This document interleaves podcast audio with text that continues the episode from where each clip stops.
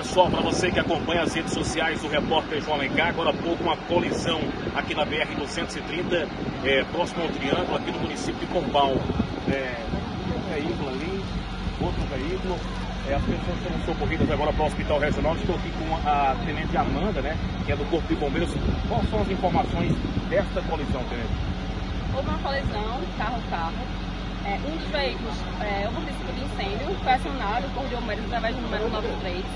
A guarnição deslocou-se ao local imediatamente e eu fui ao local fazendo combate. Finalizando o combate no momento e no local havia uma vítima com escoriações leves, consciente e orientada, que foi conduzida ao hospital regional. No caso, as pessoas que estavam nesses veículos estão bem, graças a Deus. Estão bem, nenhuma situação grave e a única vítima teve escoriações foi conduzida ao, ao hospital. Essas pessoas, a senhora tem informação se é daqui da região de Pombal? Não. Mas graças a Deus, rapidamente o Corpo de Bombeiros chega e já faz essa ação. Trabalho importante do Corpo de Bombeiros aqui do Estado da Paraíba, principalmente aqui de Pombal, né, Tenente? Positivo. Foram deslocadas duas viaturas, nosso caminhão, para fazer o combate ao incêndio e também, é, ao mesmo tempo, a nossa ambulância para conduzir as possíveis vítimas que houvessem no local. Com informações, repórter João Lencar, tô de olho.